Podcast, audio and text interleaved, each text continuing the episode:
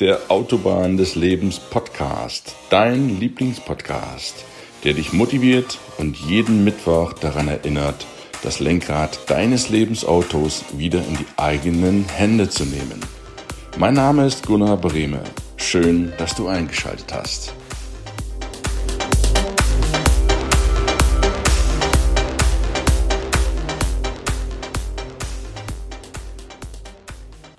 Guten Morgen, ich grüße dich recht herzlich zum Mittwoch und zu einer neuen Folge auf der Autobahn des Lebens. Heute wieder mit einem klasse Interview mit dem damals jüngsten Verleger aller Zeiten, dem 24-jährigen Julian Backhaus. Heute ein paar Jahre älter, trotzdem ein sehr gefragter Mann, einer der Top-Verleger in ganz Deutschland, mit seinen jungen Jahren schon vier große Firmen aufgebaut hat und den ich persönlich auch treffen durfte. Ein Mann, der besticht durch seine Konsequenz, durch seine direkte Art, Sachen auszusprechen, ohne viel Wischiwaschi drumherum und auch durch seine Echtheit. Der ist authentisch, der verstellt sich nicht, der macht einfach sein Ding. Das hat mir sehr imponiert. Freu dich da auf wunderbare Inhalte aus dem Interview. Leg den Zettel daneben und schreib mit, beziehungsweise wenn du im Auto bist, hörst du mehrfach an. Es lohnt sich definitiv. Und nun wünsche ich dir ganz viel Spaß mit dem Interview mit dem Verleger aus Rothenburg an der Wimme, Julian Backhaus.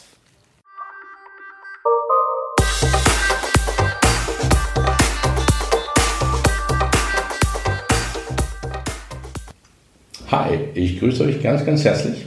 Heute aus dem schönen Niedersachsen Rothenburg an der Wümme einen ganz besonderen Gast, einen der ja, wohl bekanntesten Verleger im deutschsprachigen Raum, Julian Backhaus. Herzlich willkommen im Podcast auf der Autobahn des Lebens. Ja, freut mich, danke. Und meine erste Frage ist meistens, wer oder was hat dich zu dem werden lassen, der du heute bist? Ähm, ich glaube, meine Leidenschaft steht da an erster Stelle. Ich hatte nämlich schon immer diese Unterhaltungsleidenschaft und auch diese Kreativität in mir. Ich wollte immer irgendwelche Dinge erfinden und, und rausbringen und damit etwas machen, was umsetzen. Also das heißt, so Gedanken Realität werden lassen, fand ich schon immer wahnsinnig spannend. Und deswegen, ich fand auch die Medien deswegen immer so spannend, A, weil es natürlich der Inbegriff der Kreativität ist, Marketing, Werbung äh, und, und, und Medien an sich. Und es ist eben auch äh, dieser Unterhaltungsleidenschaft geschuldet, weil man, weil man dort eben den ganzen Tag eigentlich nichts anderes macht. Ob jetzt auf informeller Ebene oder eben auf irgendwelcher ähm, äh, anderen ähm, äh, Unterhaltungsebene. So. Und ich habe immer versucht, da irgendwas beruflich zu machen und habe dann auch Praktika gemacht und bla bla bla. Und irgendwann kam dann halt mit 18 meine Selbstständigkeit ins Spiel, im Marketing mich selbstständig zu machen, um so in die Medien hineinzurutschen, weil das natürlich schon ein bisschen irgendwie ein Blackpool war, so richtig wie Medien funktionieren, weiß eigentlich keiner. Und so habe ich mich so langsam rangetastet und habe dann erste Projekte gemacht und habe dann nachher mit einem Verlag zusammengearbeitet und habe da viel gelernt etc. Und irgendwann ähm, kam dann eben diese Möglichkeit, dass ich meinen eigenen Verlag gegründet habe, 2011 und ähm, ja, seitdem lebe ich sozusagen mein Traumleben und äh, das hat mich auch immer mehr zu dem werden lassen. Natürlich durch viele Bücher und Weiterbildung und so, das gehört natürlich alles auf dem Weg dazu. Aber diese Leidenschaft war mein, mein wichtigster Ursprung, das ist mein wichtigstes Fundament, dass ich auf dem richtigen Spielfeld unterwegs bin, dass ich da happy bin, dass ich mich da äh, persönlich weiterentwickeln kann. Würdest du sagen, es kommt weniger darauf an, dass man Sohn eines Verlegers ist, als dass man vielmehr sagen kann, auch wenn ich kein Verleger ja. Sohn bin oder Tochter bin, dass ich trotzdem Bücher verlegen kann? ich, ich bin ja ein Bau Bauernkind, also okay. ich komme ja vom Bauernhof, da hatten wir gar nichts mit Medien zu tun. Und ähm, es ist wirklich so, wie du sagst, es kommt nur darauf an, was in meinem Herzen ist und was in meinem Herzen brennt. Die meisten Leute, die heute für irgendetwas wahnsinnig berühmt sind, kommen ja nicht aus einer Familie, die genau dafür auch berühmt sind, sondern äh, ganz im Gegenteil, die meisten kommen eigentlich aus einfachen Familien und man hat irgendwie so harte Arbeit kennengelernt und auch die Probleme des Lebens und so weiter und hat sich dann ähm, äh, auf seine eigene Leidenschaft, und es ist egal, wen du da jetzt nimmst, ob du jetzt einen Bill Gates oder Steve Jobs oder diese ganzen berühmten Beispiele oder Elon Musk, seine Mutter war Model, also hat auch nichts mit Technik zu tun gehabt. Und ähm, äh, so war das bei mir eben auch. Von daher, es kommt darauf an, was man will und dann muss man sich so langsam einen Weg bahnen. Ich bin kein Freund der riesengroßen Schritte, dass man sagt, eines Tages und dann werde ich mit voller Karacho, sondern ich bin ein Freund davon, jeden Tag einen klitzekleinen Schritt in die richtige Richtung zu machen. Das muss noch nicht das Ziel sein, das muss noch nicht perfekt sein, aber es muss die Richtung stimmen, so dass man jeden Tag ein bisschen vorwärts geht. Und dann kann man eben auch diese ganzen Abzweigungen und links und rechts mal gucken, wo das Richtige für mich anfängt. Das ist dann in Ordnung, ja. Wir sind ja im, bei der Autobahn des Lebens im Bereich der Arbeit. Hm. Es geht ja auch um jungen Menschen einen Weg zu zeigen. Hm. Was könnten sie zum Beispiel machen? Hm was würdest du aus deiner Erfahrung, wenn jetzt so ein 18-Jähriger, 20-Jähriger da ist, der hat die Schule abgeschlossen und sagt, so leben, ich kremme diesmal die Arme hoch, ich habe jetzt nach 80 Jahren vor mir, mhm. weil 100 Jahre gebe ich jedem, gönne ich, gönne ich jedem. Der hat nach 80 Jahren, was macht er mit den verbleibenden 80 Jahren? Wie sollte der herangehen, ohne dass er dann mit 40, 50 merkt, oh Mann, das ist ja gar nicht das, wo ich eigentlich hin wollte, weil ich habe ja nur das gemacht, was die Gesellschaft mir vorgelebt hat, was meine Eltern vielleicht erwartet haben mhm. und Junge, sieh mal zu, guck mal, ob das was für dich ist und dann mach das einfach mal. Ja. Was würdest du den jungen Menschen, Generation Z sind ja mittlerweile schon, Stimmt, ja. was würdest du denen aktuell mit auf den Weg geben als Generation Y? Ja wie, wie würdest du vorgehen wollen? Also äh, einleitend gesagt, finde ich es wichtig, dass auch wenn ein 40-Jähriger feststellt, hey, das war bisher alles scheiße, der kann das trotzdem noch alles machen. Also wie du dann sagst, dann hat der ja noch 60 Jahre. Das passt auch noch. Ja. Äh, das, da ist überhaupt noch nichts verloren. Ich äh, sehe viele 40- oder 50-Jährige, die glauben, so jetzt ist es ja gelaufen, jetzt muss ich das ja durchziehen. das stimmt, genau. stimmt überhaupt nicht. Ähm, die größten Konzerne der Welt wurden von Menschen gegründet, die über 50 waren und gemerkt haben, dass sie nicht das Richtige gemacht haben bisher. Also von daher ist das alles cool. Und für die jungen Leute, und ich kriege diese Frage ganz oft, ich halte viele Vorträge, sogar an Unis und so weiter, und ich kriege dann immer wieder, wie findet man denn deine Leidenschaft und wie kommt man denn da rein? Und ich glaube, dass jeder sie eigentlich kennt, dass jeder weiß, was ihm wichtig ist von der Wertestruktur her und so weiter. Ich glaube, die meisten trauen sich nur nicht, diesen Weg weiter zu denken, weil da kommt eben auch das, was du gerade angedeutet hast, ins Spiel. Ja, aber momentan, das ist doch die Gesellschaft. Da, man, muss, man muss doch dies machen und man muss doch das machen und man muss doch dies studieren und man muss doch da ein Praktikum machen und ein Auslandsjahr und bla bla bla, ähm, damit man dazugehört. Und ich glaube, das war auch noch nie so schlimm wie heute, äh, dass sich Jugendliche, dass Jugendliche Angst davor haben, nicht zu einer Gruppe zu gehören. Ähm, das, das finde ich sehr, sehr ausgeprägt. Das kommt natürlich auch die sozialen Medien. Da zählt es, Zugehörigkeit zu haben. Und wenn man das nicht ist, dann ist man ausgestoßener ja. und irgendwie äh, unwichtig. Und man muss, glaube ich, als Jugendlicher erstmal den Mut entwickeln, einfach ein Außenseiter auch mal zu sein. Dass man nicht immer zur coolen Gruppe dazugehört, die jetzt alle BWL studieren und die alle dies machen oder alle das machen, äh, Frage gestrichen oder was? Und, nee, alles, alles gut. Und ähm, äh, das finde ich wahnsinnig wichtig, dass die, dass die auch sagen, okay, dann gehe ich jetzt mal meinen eigenen Weg und habe dann vielleicht ein paar weniger Freunde. Das kann durchaus passieren. Ich finde es wichtig, sich auch mal mit Konsequenzen zu beschäftigen. Das machen tendenziell junge Leute auch eher nicht was ich verstehen kann. Aber man muss sich auch mit den Konsequenzen mal beschäftigen und dann sich fragen, kann ich damit leben, wenn ich jetzt zu dieser Gruppe vielleicht mal nicht dazugehören würde. In der Regel kann man damit leben, weil viele der Leute, die ganz Großes auf der Welt bewegt haben, äh, hatten eben solch eine Zeit, wo sie irgendwie Außenseiter waren und keine Gruppe sie so richtig haben wollte und die haben dann einfach ihr Ding durchgezogen. Ähm, das ist natürlich jetzt auch wieder so eine Frage, weil die Generation Z, die du gerade angesprochen ja, hast, ja. die wollen eigentlich gar nichts Großes erreichen. Die wollen gar nicht die Welt irgendwie, die wollen, weiß ich nicht, die, die wollen leben und die wollen ja. das Leben genießen und all diese Dinge. Ähm, aber wenn man jetzt sagt, ich will jetzt was Großes aufbauen, dann hat das in der Regel auch mit viel, mit viel Schmerz und so weiter zu tun und mit einem harten, steinigen Weg, den ich dann gehen muss. Und äh, da kannst du dir auch so eine Greta Thunberg oder so angucken. Die ist ja nun gerade dabei, eine riesengroße Bewegung zu machen und die hat, die hat viel Ärger, viel Gegenwind, viel Probleme. Jetzt muss ich überlegen, wie sie über den Atlantik kommt, ohne irgendwie CO2 auszustoßen, in so ein Segelboot, ohne Toilette und so. Das ist ein steiniger, harter Weg. Und dazu ist eben auch äh, nicht jeder Jugendliche, ganz im Gegenteil, die 99 Prozent der Jugendlichen wären nicht dafür bereit, so einen, so einen harten Weg auf sich zu nehmen. Und ähm, von daher will ich das ganz grundsätzlich nur beantworten, weil ich diese Generation nicht so gut kenne wie sie sich selber. Ähm, man kann in sich reinhören, was ist meine Leidenschaft, was, was macht mich eigentlich glücklich. Ich traue mich daraus auch einen Weg für mich zu definieren, auch wenn er mit den anderen vielleicht nicht konform geht. Und, ähm, und, und, und dann taste ich mich eben Schritt für Schritt da voran und versuche Erfahrungen zu sammeln, versuche Menschen zu fragen, die da vielleicht schon erfolgreich sind. Kann ich bei dir mal irgendwie so ein bisschen mitgucken? Hast du einen Tipp für mich und so weiter? Die, die, die meisten Erfolgreichen, die ich kenne, sind gerne bereit, irgendwelche Tipps oder sowas mal weiterzugeben. Viele haben auch Bücher darüber geschrieben. Also selbst wenn man einen Elon Musk jetzt nicht persönlich fragen kann, kann man seine Bücher lesen. Ähm, ja, also dass man da Stück für Stück sich so ein bisschen rantastet. Und das muss alles nicht schnell gehen. Das muss alles nicht morgen fertig sein. Da kann man sich ruhig Zeit für nehmen.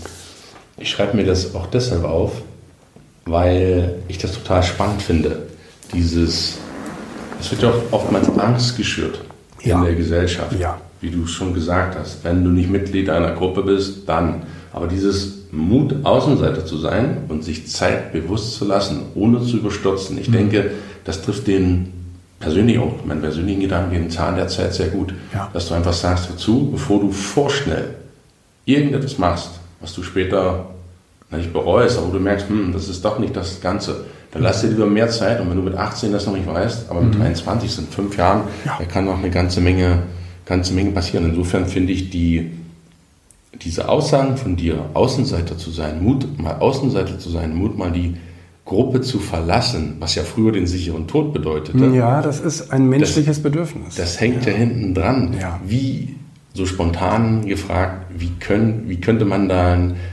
schnell dazu kommen, sich das zu trauen?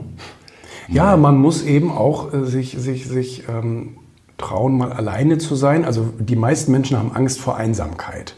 So, aber Einsamkeit und alleine sein sind auch wieder zwei verschiedene äh, verschiedene Paar Schuhe. Aber das sind auch, das haben, haben ganze Bücher beschrieben. Das brauchen wir hier jetzt nicht aus, ausbreiten. Aber ähm, dass man auch mal sich selbst genügen kann, dass man mit seiner eigenen Persönlichkeit so happy ist und mit sich selbst auch so gut reden kann, dass man nicht zwingend immer jemanden um sich herum braucht ist einfach auch eine Kunst. Und, und, und wenn, man, wenn man selbst eine gute Beziehung zu sich selber pflegt und sich selbst liebt, sozusagen, ähm, dann ist man nicht immer angewiesen auf die Liebe von anderen.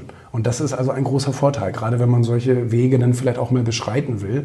Weil wenn ich immer nur emotional abhängig bin von meinem Umfeld, dann werde ich sowas nicht überleben, mal alleine zu sein und mal Außenseiter zu sein.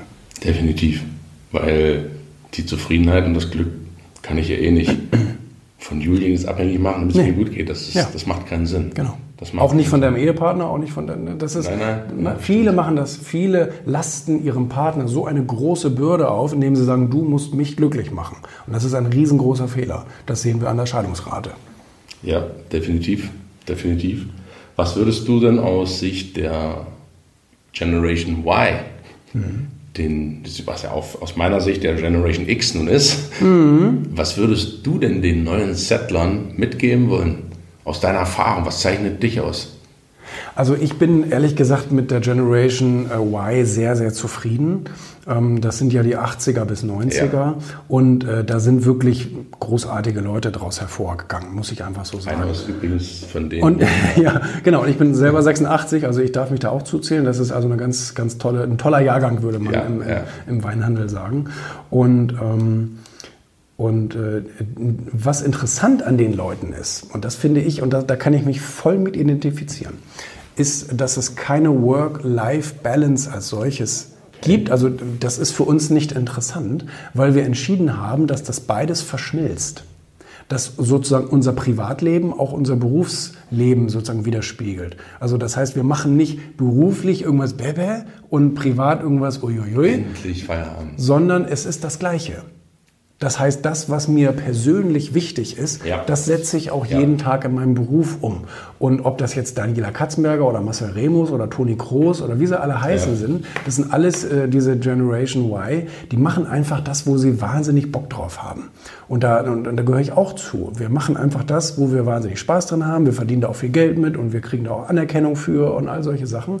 Ähm, und wir brauchen nicht irgendetwas noch irgendwie Privatleben, wo man jetzt sagt, das ist ja nochmal was anderes, sondern das verschmilzt alles. So, und auch wenn ich im Urlaub bin, kann ich mich mit einem Geschäftsfreund oder mit einem Kunden treffen und mal einen schönen Kaffee trinken oder so. Das ist nicht irgendwie, was man sagt, das muss man ausklammern. Das sind, ich finde die total spannend, diese, diese Entwicklung, so als kleinen Schrank, wo, wo ich groß geworden bin. Ich war 18, als die Mauer fiel. Mhm. Ich kam auch sozusagen aus dem Osten der Republik, aus dem geteilten Deutschland. Mhm. Und meine Eltern waren sehr sicherheitsbedürftig, Generation, mhm. Nachkriegsgeneration, mhm. Babyboomer. Mhm. Sehr viele Sicherheit, junge öffentlicher Dienst, Beamter, sicherer Job, dann hast du ausgesorgt bis zur Rente. Und dieses Angstmachen der Unternehmen, der Konzerne, funktioniert ja bei den Settlern und bei den Wirern gar nicht mehr, weil die sagen sich, weißt du was, ich muss das nicht unbedingt tun. Mhm. Ich bin jetzt nicht derjenige, der, ich hatte eine sehr gute liebe Freundin, die sagt, am Werkstor angestellt wird und dann um 16, 17 Uhr am Werkstor wieder abgestellt zu werden. Mhm. Und wie, wie seht ihr das, so diese bisherige Entwicklung von den älteren, sag ich mal, Generation X, Babyboomern, wie wirkt das auf junge Menschen wie ich? Auf mich, ich kenne ganz viele aus dieser Generation und ähm, also Generation X, ne? Ja, so. ja. Und ähm, ihr, ihr, seid ja die Kinder der Babyboomer, ne? Richtig. Genau, richtig. So. Und, ähm, und, und ich kenne da viele von und die haben alle tatsächlich irgendwann diese große Krise im Leben, so in, so in deinem Alter ungefähr. Ja, und die merken, verdammte Scheiße, ähm, das hat bisher alles, bisher habe ich nur zu oberflächlichen ich sag mal, Anforderungen genügt irgendwie. Das, was du sagtest, mit einem guten Job und gutes und Ehe und alles, das muss alles stimmen und Kinder und so weiter. Und haben sich dabei aber tatsächlich selber vergessen, weil sie so dabei äh, gewesen sind, irgendwie dieses Geld da zu verdienen, zwangsweise und sich an irgendwelche Regeln zu halten. Ähm, und haben sich dabei leider dann selbst vergessen. Und das ist eine ganz große persönliche Krise, glaube ich, wo man irgendwann reinkommt, wenn man irgendwie sich selbst nicht wiedererkennt und sagt, was ist, ist das hier echt mein Leben? Und so, so nehme ich die tatsächlich wahr, ganz viele, die dann eben irgendwann mit, mit, mit so 42, 43 anfangen, auf einmal alles in Frage zu stellen, komplett alles umzurödeln, sich von der Frau scheiden zu lassen und irgendwie, keine Ahnung, auf die Bahamas zu ziehen und irgendwie versuchen, irgendwie nochmal wieder Sinn rauszuholen. Sozusagen Midlife-Crisis. Volle Pulle, ja, genau, ja, richtig. Ja. Und ähm, ja, das wirkt für mich teilweise dann so ein bisschen verzweifelt irgendwie, ja. Und die machen dann teilweise leider auch nicht, also dadurch, dass sie diese, wie soll man sagen?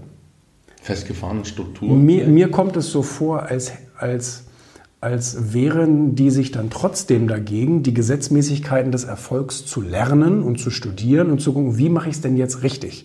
So, sondern die versuchen einfach irgendwie und irgendwas zu machen und scheitern damit dann wieder, enttäuschen sich selber wieder. Und das habe ich jetzt also auch schon öfter gesehen aus dieser Generation, die dann Neuanfang versucht haben, gescheitert, wieder Neuanfang gescheitert, weil sie nicht die richtigen Prinzipien anwenden. Was sind deiner Meinung nach die richtigen Prinzipien? Auch für junge Leute. Müssen ja nicht nur die. Die sind universell. Die, die, die stehen ja witzigerweise auch in dem Buch. Das sind ja zehn Kapitel und äh, alleine die ersten drei, vier sind so essentiell. Eben richtiges Spielfeld, also das wirklich richtige Spielfeld. Ich muss wissen, was mich bewegt, wo ich happy bin, wo ich glücklich bin, was ich dann auch automatisch in der Regel gut kann. Das heißt, alles fällt auf einen wirklich nährbaren Boden. Und ähm, dann muss ich eine, richtig, eine richtige Entscheidung treffen wenn ich eine Entscheidung für etwas treffe, muss ich mich dann gleichzeitig auch gegen viel entscheiden. Vielleicht, vielleicht muss ich mich gegen meine Familie als solches entscheiden und äh, gegen meine Freunde und gegen, keine Ahnung, dies und das und jenes. Und vielleicht musst du auch deinen dein, dein, dein Lifestyle äh, aufgeben oder so, weil du jetzt einfach von vorne anfängst. Also das kann alles sein. Und äh, das heißt, man muss eine wirklich eine richtige eiskalte Entscheidung treffen für diesen Weg, den, den ich dann gehen will, weil da eben die ganzen Stolpersteine kommen. Und ähm, das ist auch wieder ein Kapitel, die Herausforderungen, die dir da vor die Füße geworfen werden, die musst du alle komplett eigenverantwortlich übernehmen. Weil auch das sehe ich wieder, ja, das ist alles blöd und das Finanzamt und die, meine Familie und die Umgebung und das ist eigentlich alles doof hier und so. Das heißt, man versucht so ein bisschen die Verantwortung abzugeben, hat dann aber das Problem, dass man selber keine Verantwortung mehr hat und ohne Verantwortung kannst du nichts verändern. Die musst du also ergreifen, so wie Klitschko sagen würde. Take the challenge und dann kannst du auch was damit anfangen. Und, ähm, und äh, ja gut, und dann haben wir ja vorhin schon gesagt, man braucht dann eben auch diesen Mut, ähm, diesen Weg auch gegen die Widerstände zu gehen und gegen das Unbekannte, weil ne, wenn du was Neues machst, wartet ja erstmal etwas auf dich, was du vielleicht nicht kennst. Und äh, auch damit muss man dann äh, lernen, umzugehen. Und da brauchst du die Disziplin und diese ganze Zielsetzung, das, das ist ja alles äh, Alphabet, das ist ja einfach. Ne? Also Das steht ja alles in den ganzen Büchern drin. Das wundert mich immer wieder, dass Leute fragen, wie geht denn dies, wie geht denn das, wie mache ich denn das und so weiter. Steht alles geschrieben. Bitte einmal ein bisschen Zeit investieren und diese ganzen Bücher mal lesen. Richtig. Von, nur von angucken, dem Buch. Nee. Sieht zwar gut aus hier so mit Gelb und so weiter, ne? das ist ja. alles schön, da steht auch Erfolg drauf, aber man muss es auch lesen, damit dann auch Erfolg draus wird. Definitiv, definitiv kann ich jedem nur empfehlen, der jetzt zuschaut oder zuhört. Das verlinke ich übrigens auch alles. Oh ja, gut. Ja, für alle Interessenten, Julian Backhaus als Verleger, das ist schon. Ich muss mir mal ein Buch hier von dir klauen. Genau. Kann ich das, kann ich das immer so drunter legen? Ja, Oder kann man so viel besser genau. Der Erfolgstreffer für den Erfolg sozusagen, die Autobahn des Lebens, das hat man auch nicht jeden Tag. Ja, da sind wir ja schon beim Stichwort Arbeit. Was heißt denn für dich, wenn du keine Work-Life-Balance, die Generation Y mehr haben, was heißt denn für dich überhaupt noch Arbeit? Wie definierst du denn persönlich Arbeit? Wenn ein junger Mensch sagt, ja, was erwartet mich denn eigentlich im Leben? Ja, Arbeit. ja fällt mir persönlich schwer, weil, weil also ich sage mal so, am meisten gearbeitet habe ich ganz am Anfang meiner Selbstständigkeit, weil ich alles selber machen musste. Okay. Ne, logisch. Ich war ja Selbstständiger, ich war ja Einzelkämpfer. Ja. Ähm, ich musste ja alles selbst machen. Also ich hatte alle Hüte im Betrieb selber auf, logischerweise. Weil man ja am Anfang hat man noch keine Angestellten und all diese Sachen. Ähm, das kommt ja erst später, wenn man sich das leisten kann. Und ähm, von daher, das war richtig Arbeit, wo man wirklich von morgens im Morgengrauen bis nachts äh, ne, irgendwie arbeitet und ja. Texte schreibt und Bilder bearbeitet und dies macht und Telefonate führt und Korrekturen macht und Buchhaltung irgendwie, also Buchhaltung empfehle ich übrigens, das sollte man wirklich niemals machen, außer man hat da ein großartiges Talent für, aber das sollte man niemals selber machen, ähm, weil es einfach für dich unangenehme Konsequenzen hat. Das ist nicht in Ordnung. Ähm, da gibt es aber auch Steuerberater, die machen dir das auch für 200, 300 Euro im Jahr, die, die musst du opfern. Jedenfalls, ähm, Du machst dann alles. Du schreibst die Briefe, du, du gehst zur Post, du, du, machst wirklich alles, alles, alles. Und das ist wirklich viel Arbeit, finde ich. Das ist richtig harte Arbeit am Anfang, ähm, weil man eben auch viele Dinge tut, die man nicht so gut kann. Und das erste Ziel sollte sein, dass man ein bisschen Geld übrig behält von, von dem, was man da verdient und nicht für schöne Sachen ausgibt, sondern in irgendwelche Mithilfe investiert. Das können Freiberufler sein, die vielleicht für 15 Euro die Stunde für dich arbeiten und dir dann solche Verwaltungssachen oder dies oder das, je nachdem in welchem Bereich du bist, abnehmen, damit du noch mehr von dem kann, äh, machen kannst, was du eigentlich gut kannst. Und in meinem Fall war das immer kreatives Arbeiten. Das ist immer das, was ich am allerbesten konnte. Und das ist auch heute noch so. Und deswegen habe ich frühzeitig versucht, mir irgendwelche Leute reinzuholen, die nicht nur meine Zeit multiplizieren, das heißt, ich kann dann mehr schaffen von dem, was ich da anbiete, sondern, äh, sondern auch die Aufgabenbereiche abzugeben, auch wenn es erstmal nur ein paar Stunden sind und ein paar Euro sind, ähm, die, wo, wo, ich, wo ich einfach das nicht gut kann. Und dann äh, kann, man, kann man besser werden. Und dann kommt man immer mehr in diesen Bereich, wo man sagt, ich mache eigentlich nur noch das, was mir Spaß macht. Weil man dann, dann hast du den ersten Minijobber, dann hast du die erste Halbtagskraft und dann hast du irgendwann die erste Vollzeitkraft und dann wächst dein Team von Leuten, die einfach dich unterstützen bei deinem Erfolg. Und ähm, äh, das ist dann äh, die, die Königsklasse, da sollte man hin. Was ist deiner Meinung nach der große oder die großen Vorteile der Selbstständigkeit oder des Unternehmertums? Naja, also wenn man den Statistiken glaubt, und das kann ich selber auch unterstreichen, diese Selbstbestimmtheit. Ja. Ich bestimme, welchen Weg ich gehe und ob ich mitspiele oder nicht und ob ich dem Trend folge oder nicht und so weiter und so fort. Also diese Selbstbestimmtheit ist das Beste. Ähm, und ähm, ja gut, äh, natürlich kommt dann vieles wie von wegen ich bestimme selber, wie viel ich verdiene und so weiter und so fort. Ne? Das ist natürlich alles, alles super, aber diese Selbstbestimmtheit steht an allererster und an wichtigster Stelle. Ne? Das ist also der wichtigste Grund, warum sich Menschen selbstständig machen. Das ist auch eine gewisse Form der Freiheit. Das ist Freiheit, ja. Ja, entscheiden ja. zu dürfen. Ja. Was zeichnet dich aus, lieber Julian? Was, was ist das, was du besonders gut kannst, will ich es mal nennen? Was, was ist deine Expertise? Also ich kann eben gut Dinge erfinden. Und das habe ich also immer gemacht und ähm, ich kann einfach kreativ gut arbeiten. Also Kreativität bedeutet ja nichts anderes als bestehende Sachen neu zu verknüpfen. So, und äh, das ist so eine Art Kunst. Und ähm, das heißt, alles, was ich, was ich mache, gibt es ja schon. Es gibt ja schon Zeitschriften, es gibt ja auch schon TV-Formate und Videos und es gibt ja alles schon. Nur ich verknüpfe das halt irgendwie anders und bringe da andere Themen rein, bringe da andere Zusammensetzungen rein, bringe da andere Menschen rein und so. Und das ist etwas, was ich eben ganz, ganz gut kann und äh, was ich auch ähm, den ganzen Tag auf die Straße bringe. Das heißt, ich erfinde neue Formate bei Wirtschaft TV, ich erfinde neue oder, oder, ich gebe, ich sage, wir machen jetzt eine Story hierüber und ein Interview mit dem und dies und das und jenes, so für die Zeitschriften zum Beispiel. Und ähm, bei mir selber habe ich es eben so gemacht, um meinen, um, um, um meinen Gedankengut und meinen Alltag eben auch ein bisschen, ähm, bisschen ähm, ja, den Leuten näher zu bringen. Habe dieses Daily-Format äh, sozusagen erfunden, wo, wo das gab es ja auch schon, das haben auch schon viele andere gemacht, Vlogs und so, ne? Ähm, dass man eben da jeden Tag sehen kann, was macht der Backhaus denn da so. Ja, und äh, das ist, glaube ich, das, was, was, was, was ich am besten kann. Das, soll, das ist eine, ein, ein tolles Gefühl, denke ja. ich auch. Ja, und weißt du, und, und, und das ist aber eben aber auch gleichzeitig das Geheimnis. So, ich wusste immer, dass ich kreativ bin, immer schon. Als Kind war ich das auch schon.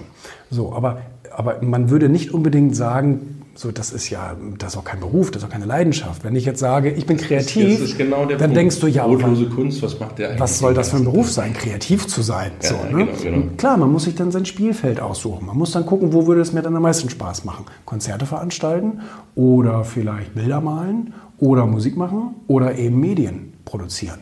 Ne? Also da muss man dann eben gucken, welcher Bereich macht mir am meisten Spaß und so. Ne? Aber man muss so dieses, wenn man jetzt sagt, ich bin kreativ, dann muss ich voll auf der Schiene rein. Da werde ich doch nicht Mathematiker oder Physiker oder Schreiner oder gut, Schreiner könnte jetzt schon wieder ein bisschen in die kreative Branche gehen, aber ähm, es gibt eben so viele Dinge, die sich dann ausklammern. Oder Bundeswehrsoldat. Ne?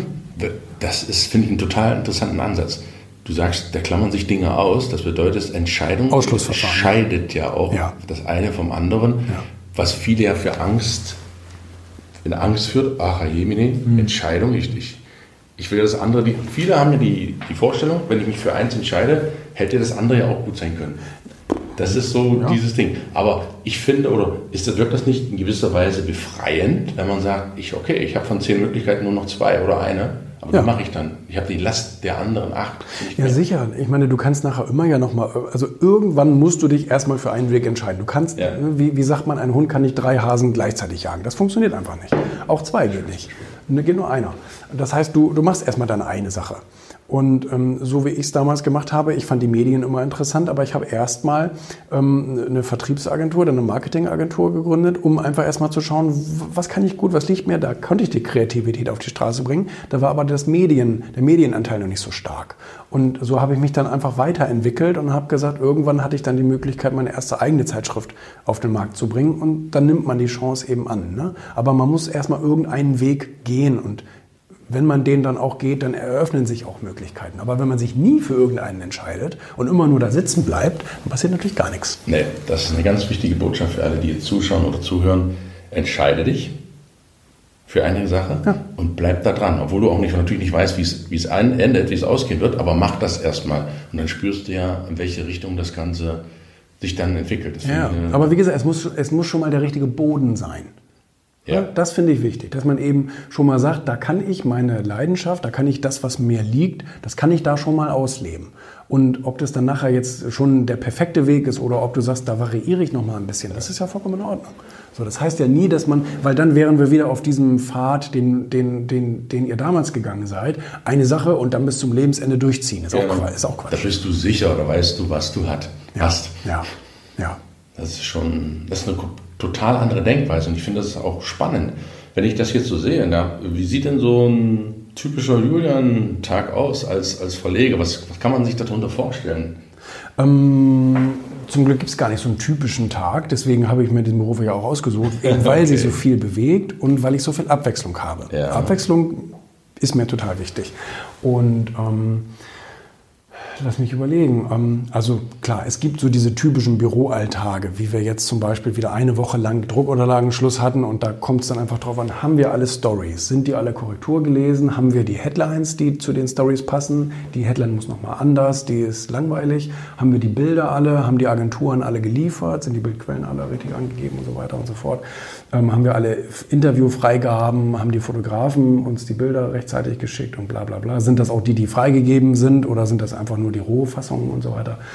Ähm, ja, ne, werden wir rechtzeitig fertig oder müssen wir nochmal irgendwie bei der Druckerei äh, Bescheid sagen, dass es doch noch einen Tag später wird und, und, und. Also das ist, das ist der, der, der langweiligste Teil eigentlich, das ist der organisatorische Teil äh, daran. Und ähm, viel spannender ist eigentlich die Entstehung. Also wenn, wenn, wenn wir jetzt sozusagen vor der Ausgabe, äh, nach der Ausgabe ist vor der Ausgabe, wenn wir jetzt sozusagen wieder an der nächsten Ausgabe dran sind. Weil dann passieren eben viele verschiedene Dinge. Also das heißt, wir verabreden ein Interview mit dem und dem und dann fliegen wir da hin und dann machen wir da Fotos und dann machen wir das Gespräch und das nehmen wir alles auf. Dann muss dann nachher transkribiert werden äh, von der Redaktion und freigegeben werden und so weiter und so fort. Ähm, und, äh, und, und, dann unterhalten wir uns mit, mit Experten, die dann vielleicht mal ein neues Thema beleuchten und als Expertenbeitrag, ob das jetzt Bode Schäfer, Jürgen Höller, Tobi Beck und äh, wer da bei uns alles an Bord ist, ähm, ob die das dann sind. Und ähm, dann, äh, dann, äh, schaue ich mir während des Alltags immer ganz viele neue Bücher an, kriege von den Verlagen immer die neuen Bücher und dann kann ich gucken, ähm, welcher Autor oder welches Buch wäre vielleicht auch interessant für das Erfolgmagazin oder Sachwertmagazin oder Founders Magazin und so weiter. Und ähm, ja, TV haben wir ja auch noch, da machen wir die Börseninterviews in Frankfurt und ähm, äh, das macht unser Mick Knauf, unser Korrespondent da vor Ort. Und ähm, dann haben wir auch jetzt neue Serien, die wir, die wir planen. Da sind wir dann im Studio in, in Hamburg, da ist unser, unser ich sage jetzt mal Stammstudio, wo wir dann ähm, da, da alles aufzeichnen und so weiter in dem Studio Hamburg, da wo Sat1 auch die, die Nachrichten produziert. Und, und, und. Also hm, das ist das. Dann habe ich viele Meetings, Gespräche so. Jetzt morgen bin ich in Hamburg und habe dann ähm, da ähm, mit, einer, mit, einer, Anwaltskanzlei ein Meeting und dann ähm, treffe ich mich mit einem ganz, ganz großen deutschen Verlag, die mit uns kooperieren wollen. Und ähm, ja, dann treffe ich mich mit meinem mit meinem Online-Marketing-Experten, mit dem Felix und dann besprechen wir nochmal, was wir strategisch jetzt neu ausrichten müssen und wollen und so weiter. Äh, dann äh, bin ich jetzt äh, wieder auf vielen Konferenzen. Jetzt war gerade Sommerpause sozusagen und jetzt bin ich wieder auf vielen Konferenzen als Sprecher oder als Podiumsgast und so weiter. Lesen beim Jürgen. Ne? Und so weiter ja. und so fort in Offenbach und überall, wo ich, also Hannover und überall, ähm, äh, gebe ich dann wieder meinen Senf dazu. Und ähm, worüber sprichst du da? Hast du da speziell? Ja, über mein Buch.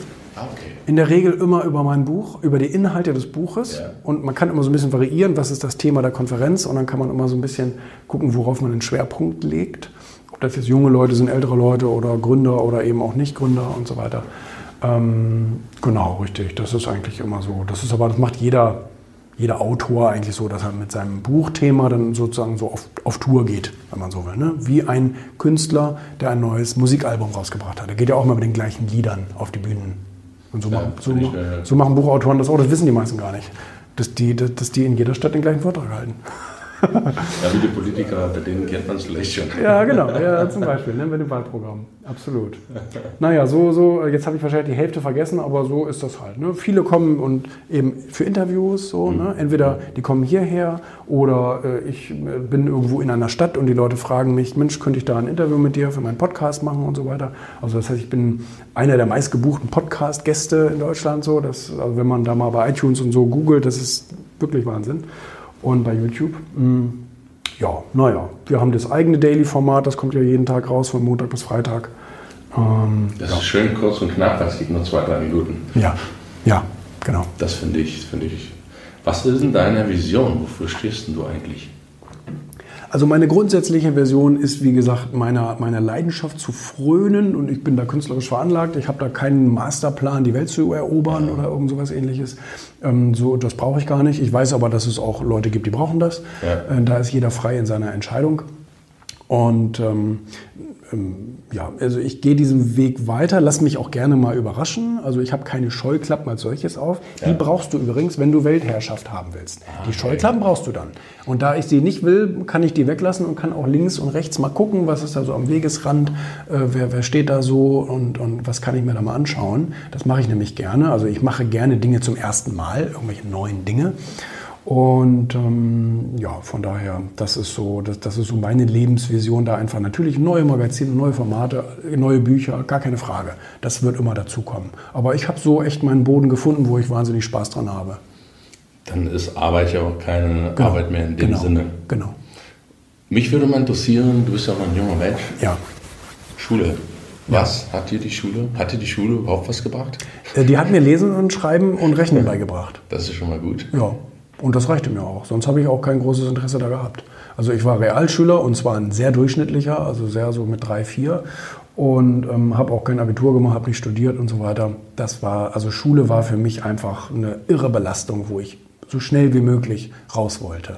Aber das Lesen, Schreiben, Rechnen, das hat mir, das hat mir geholfen.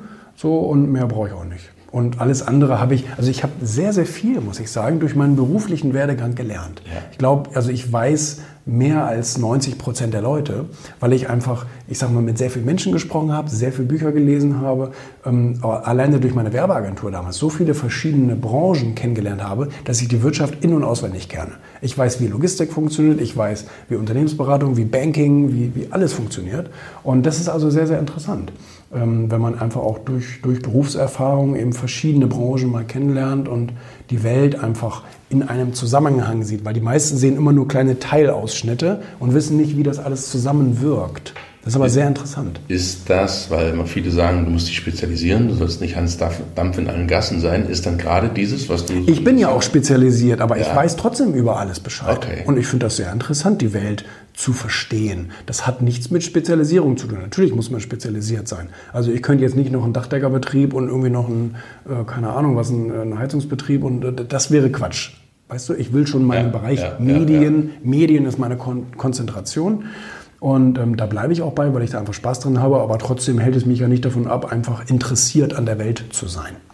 Definitiv. Das ja. sind ganz, ganz wichtige Punkte, gerade für, für junge Zuhörer, einfach den Mut zu haben, Dinge auszuprobieren mhm. und auf dem Weg dahin zu den Dingen zu erkennen, was liegt mir oder was liegt mir nicht. Mhm. Was würdest du denn, wenn da ein Schulungsminister guckt, zuguckt, äh, empfehlen? Wie sollte denn die Schule, wenn sie denn außer Rechnen, Lesen, Schreiben, von morgen vielleicht aussehen? Was, was der hat gar keine Chance, was zu verändern, weil das Problem ist nämlich, die Lehrer, also zumindest ist die bestehende Lehrerfraktion, die lässt das gar nicht zu, weil an denen muss der nämlich vorbei, da kann er nichts gegen machen.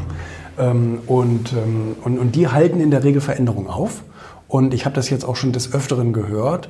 Ich bin ja an Universitäten öfter als, als Vortragsredner eingeladen und es waren auch schon einige Schulen, die mich einladen wollten. Das scheiterte aber immer, weil das Kollegium das nicht wollte. Und, ähm, und, und, und da, das waren dann eben junge Lehrer. Junge Lehrer, die ja. sagen, Mensch, wir gucken deine Videos, dein Buch ist super und das haben wir auch schon im Unterricht durchgenommen und so weiter und wir hätten dich gerne mal als Vortrag. Dann sage ich immer, klar, mache ich gerne, komme ich vorbei. Und dann kriegen die das aber immer nicht durch. So, und, und da merkst du dann immer, und die Leute sind dann irgendwann so frustriert, diese jungen Lehrer, und jetzt halte ich fest, dass die den Schuldienst wieder verlassen. Das und das ist eine Katastrophe für unser Bildungssystem. Ja. Das heißt, die, ja. die, die, die alten Strukturen, die bisher alles kaputt gemacht haben, sind noch so mächtig. Sind immer noch so mächtig und können weiter ihren Schaden anrichten. Das heißt, wir können jetzt einfach nur abwarten, bis die dann sozusagen tot umfallen und äh, dann zwangsweise die neue Generation sozusagen das Ruder übernimmt. Aber das ist momentan wirklich sehr, sehr heftig, weil die alle sagen, oh, das haben wir schon immer so gemacht und ihr jungen Leute, ihr müsst erstmal eure Sporen verdienen, ihr habt ja noch gar nichts zu sagen. Ganz, ganz traurige Nummer. Ne? Das ist wirklich vor allen Dingen, wenn ich jetzt gerade Finnland habe ich gelesen, haben Noten abgeschafft. In Finnland komplett. Ja, die Waldorfschule schon immer abgeschafft. Ja. Und haben, soweit ich es gehört habe, der finnische Bildungsminister oder wie er heißt, hat dann auch gesagt, die Lehrer sind angehalten, auch die, mit der neuen Zeit mitzugehen. Also ohne Noten zu unterrichten und darauf zu pochen. Ich sage das mal beim Hausbau. Wenn wir ein Haus bauen wollen, müssen wir ein Fundament gießen. Da brauche ich ein bisschen chemische Grundlagen. Dann weiß ich, ich muss ein Haus berechnen, die Flächen, brauche ich ein bisschen Mathematik, dann lege ich einen Garten an, ein bisschen Biologie. Ja. Dann muss ich einen Kaufvertrag unterschreiben, dann brauche ich ein bisschen Deutsch, ja. ein bisschen Jura. Und dass sich anhand des Hausbaus der ein oder andere herauskristallisiert, Mensch, ich bin eher der Dachdecker, ich bin eher der, der das, das Design plant und ich bin eher der, der die Verträge auf, aufsetzt. Und, und diesen Zusammenhang will Finnland gehen. Das habe ich so, und das finde ich toll. Ja. Und wenn man vor allen Dingen, was das Irre ist, man weiß es, und man hält trotzdem an den anderen alten Strukturen fest. Ist ja. eigentlich krass, oder? Ja. Von der Sache.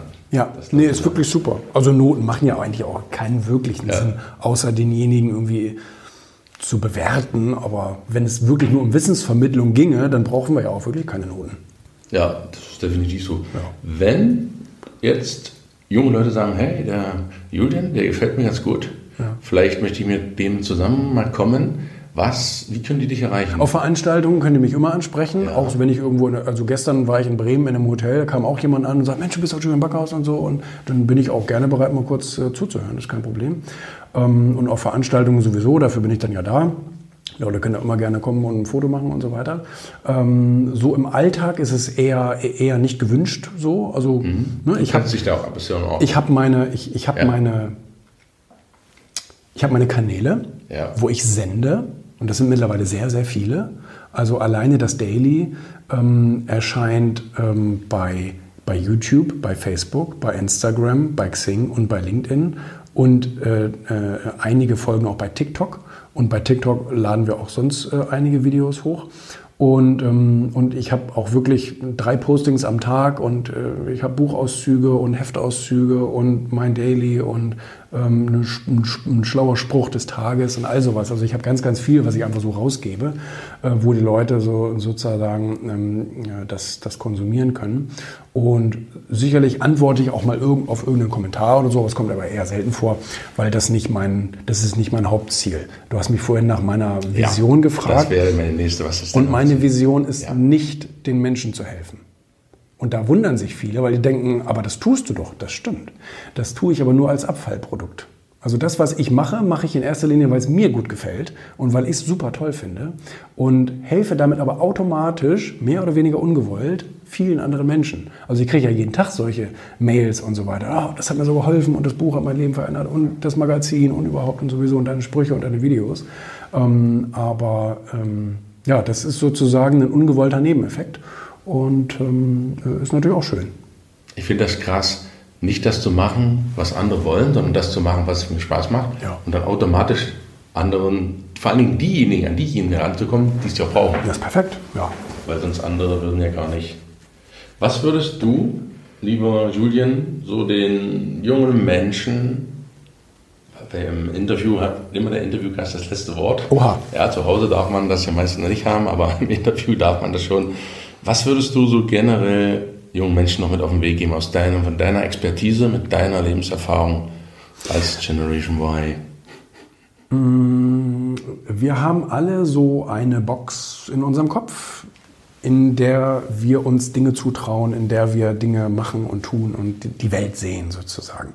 Und äh, der schönste Tag im Leben ist, wenn man irgendwann rausfindet, dass diese Box nicht starr ist, nicht statisch, sondern die ist erweiterbar, die ist vergrößerbar und du kannst so groß denken oder auch so klein denken, wie du willst.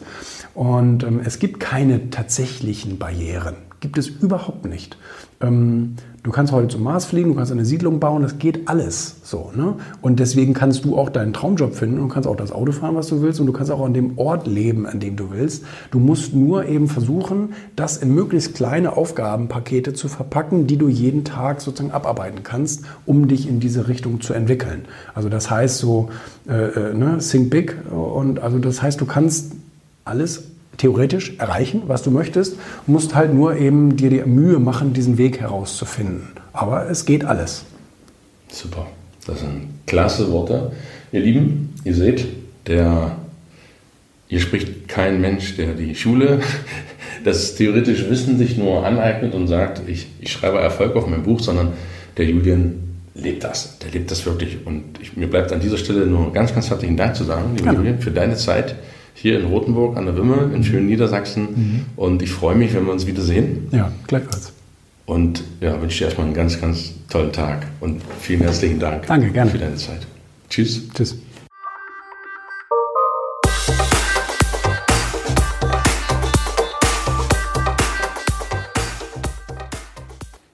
Das war das Interview mit dem jungen und jüngsten Verleger seiner Zeit, Julian Backhaus. Ich hoffe, es hat dir gefallen. Du konntest etliches mitnehmen, etliches mitschreiben und hast viel, viel Input für dich erfahren, vor allen Dingen auch als junger Mensch, wie du angehen kannst, ins Leben zu starten, wie du im beruflichen Sinne durchstarten kannst. Wenn dir die Folge gefallen hat, leite sie doch unbedingt an andere junge Menschen weiter, denen das hilft, Start ins berufliche Leben hinzulegen und gleich in die richtige Richtung zu laufen und die Tipps zu beherzigen, sofern sie auf dich und deine aktuelle Lebenssituation passen. Ich würde mich natürlich auch freuen, wenn du dem Podcast fünf Sternchen auf iTunes gibst, ihn weiter empfiehlst, ihn weiter teilst, ihn kommentierst, dir eine Minute Zeit nimmst. Dafür, da danke ich dir schon mal von Herzen. Ich habe dir in den Show Notes auch alles verlinkt von Julian. Du kannst ihn überall von der Website, Instagram, Facebook und so weiter auf allen Social Media Kanälen nochmal nachlesen und gucken, was er so für dich zu bieten hat. Ich wünsche dir einen ganz tollen Tag, freue mich, dass du zugehört hast und wir sehen uns und hören uns nächste Woche Wie eben gewohnt, immer am Mittwoch auf der Autobahn des Lebens. Hab einen schönen Tag. Schön, dass es dich gibt. Viel Erfolg wünscht dir dein Gunnar. Tschüss.